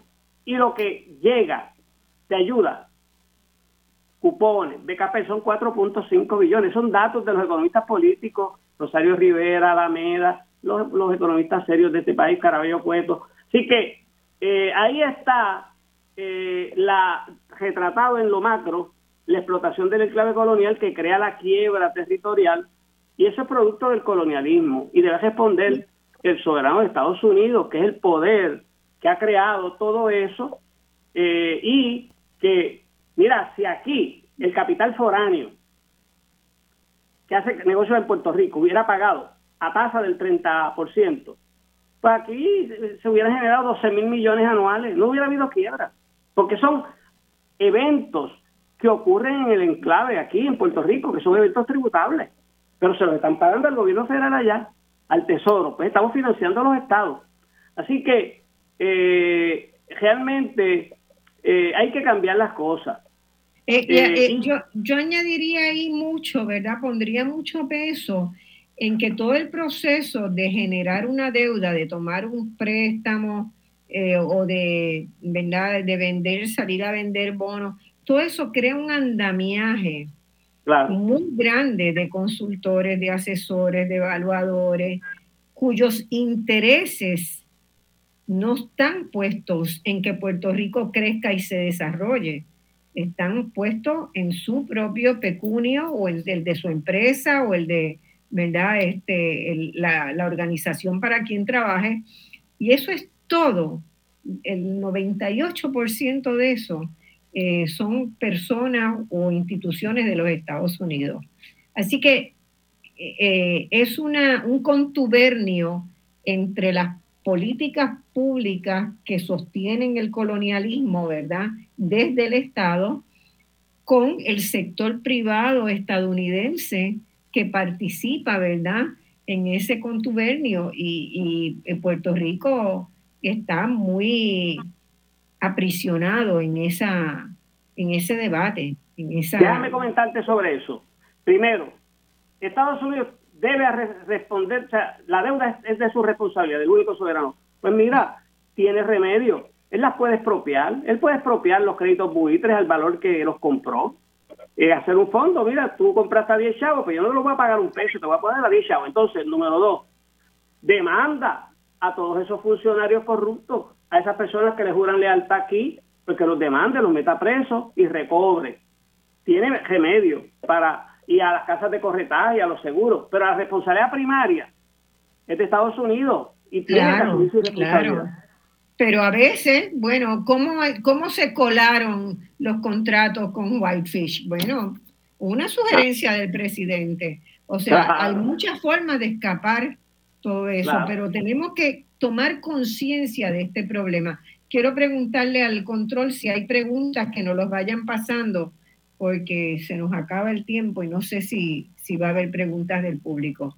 Este, eh, eh, eso es un, elemento bien, bien importante, ¿verdad? Que, que tenemos que tomar todos conciencia de este enorme problema que significa que Estados Unidos es responsable de este proceso y, las puertorriqueñas y los puertorriqueños tendemos a pensar en que Estados Unidos no sería capaz de hacer algo así, ¿verdad? Hay una admiración muy grande hacia el pueblo estadounidense que a la mayor parte de la gente le cuesta pensar que hay un, por diseño, ¿verdad? Hay un proceso en el cual a Puerto Rico se le está haciendo mucho daño por diseño, y esto implica que vamos a tener que, presionar, tomar conciencia, educarnos mucho y entender cómo funciona todo ese sistema para empezar a presionar en la definición de un proyecto de descolonización que todavía no asoma con todos sus puntos y es en el, en el Congreso de los Estados Unidos, pero que va a tener que tomar estas cosas en cuenta. Claro, déjame, déjame añadirte que para ese proceso educativo quisiera, ¿verdad? Me gustaría ver si hay alguna pregunta, porque primero eso, ¿verdad? Contestar si hay alguna pregunta. No, me han avisado que haya. Ok, me gustaría ¿verdad? anunciarle a los radioescuchas. Pues, eh, por supuesto, a eso iba. Aprovechemos esta oportunidad para que vuelvas a dar la información de la presentación de tu libro. Si no sé si era de eso que iba a hablar, pero quiero que hables de eso un poquito.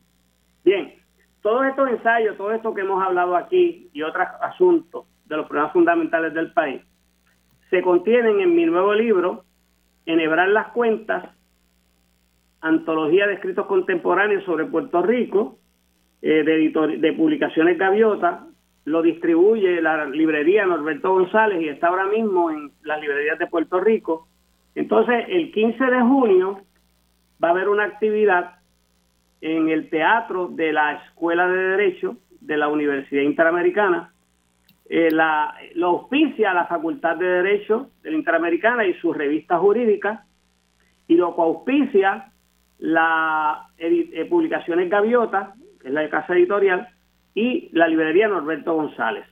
Eh, en esa presentación, los ponentes que van a comentar el libro, mi libro, son la doctora, economista política, profesora eh, Marta Quiñones, eh, el licenciado Juan Dalmau Ramírez, secretario general del PIB, el licenciado Manuel Natal Albelo, coordinador general del Movimiento Victoria Ciudadana, y el doctor Julio Fontanet, decano y profesor de Derecho de la Facultad de Derecho de la Universidad Interamericana y la va, va a moderarlo la directora de la revista jurídica de la Inter.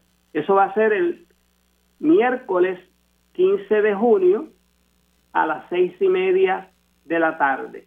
Así que les extiendo una cordial invitación. El libro va a estar allí para la venta. Yo voy a estar eh, media hora antes para dedicar libros y después de la actividad también voy a estar dedicando los libros. Así que les extiendo una invitación a ti y Marcia si estuvieras en Puerto Rico eh, y al público que compren, que quieran mi libro, que lo, lean eh, y ya nos veremos porque estaré pronto en una gira eh, por distintas partes donde me inviten. Mira, Nico, yo me excuso desde ahora. Primero, porque voy a estar en México, en, el, en la Asamblea General y la Conferencia Latinoamericana de Ciencias Sociales que organiza Claxo cada tres años. Es un evento muy grande. En este momento ya hay 7 mil personas confirmadas. Este, así que yo voy a estar ahí y el 15 específicamente voy a estar celebrando mi cumpleaños. Hace ah, mucho tiempo pues. que no celebro un cumpleaños y ah, espero pues, celebrarlo con mariachi. Felicidades, felicidades. Bueno, Así que, pero me guardas un libro dedicado, por favor. No, no, seguro que, lo voy a hacer, pero quiero que sepas que se va a transmitir. de México voy, voy, a Puerto, voy a estar en Puerto Rico. Pero quiero decirte que se va a grabar la actividad y se va a transmitir por las redes sociales. Muy bien. Muy bien. Lo veré a posteriori. A la hora de ustedes voy a estar celebrando. Lo digo públicamente. ya, era, hora de que lo hiciera. Bueno, estamos dando por terminado un último mensaje que quieras darle al, al público. Bueno, pues nada, Marci, agradecerte la invitación. Este, hay que, ¿verdad? Eh, pensar a Puerto Rico, eh, hay que dedicarle tiempo a los deberes ciudadanos. Eh, el mayor de los deberes es dejar un mundo mejor del que nos legaron a nosotros y a nuestros hijos, a nuestros nietos, a las nuevas generaciones. Eh, y eh, pues a eso, ¿verdad? han estado encaminados mis esfuerzos estos últimos años.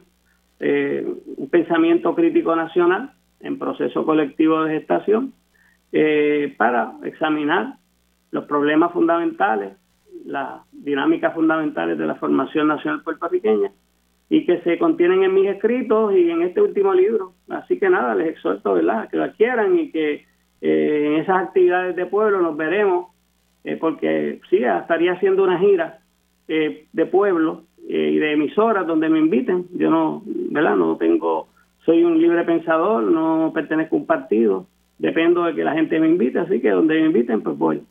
Muchas gracias. Eh, agradecido de esta invitación, Marcia. Bueno, muchas gracias a ti por estar acá. Estas dos horas parecen larguísimas, ¿verdad? Pero cuando empezamos a conversar siempre se hacen cortas. Este, eh, así es. Entonces, este, ha sido un placer tenerte acá. Y yo lo que quisiera es invitar a la población a que nos quitemos las gringolas, ¿verdad? No, no estamos llamando, ni, ni Nicolás ni yo, estamos llamando para nada a una sublevación contra los Estados Unidos. La población de Estados Unidos tiene muchos problemas con su propia sociedad, ¿verdad? Hay muchas situaciones difíciles allá.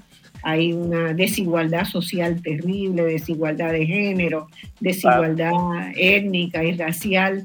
Entonces, lo que tenemos es que pensar en cómo construir un mejor Puerto Rico. Y un mejor Puerto Rico no se puede dar sin un proceso de descolonización.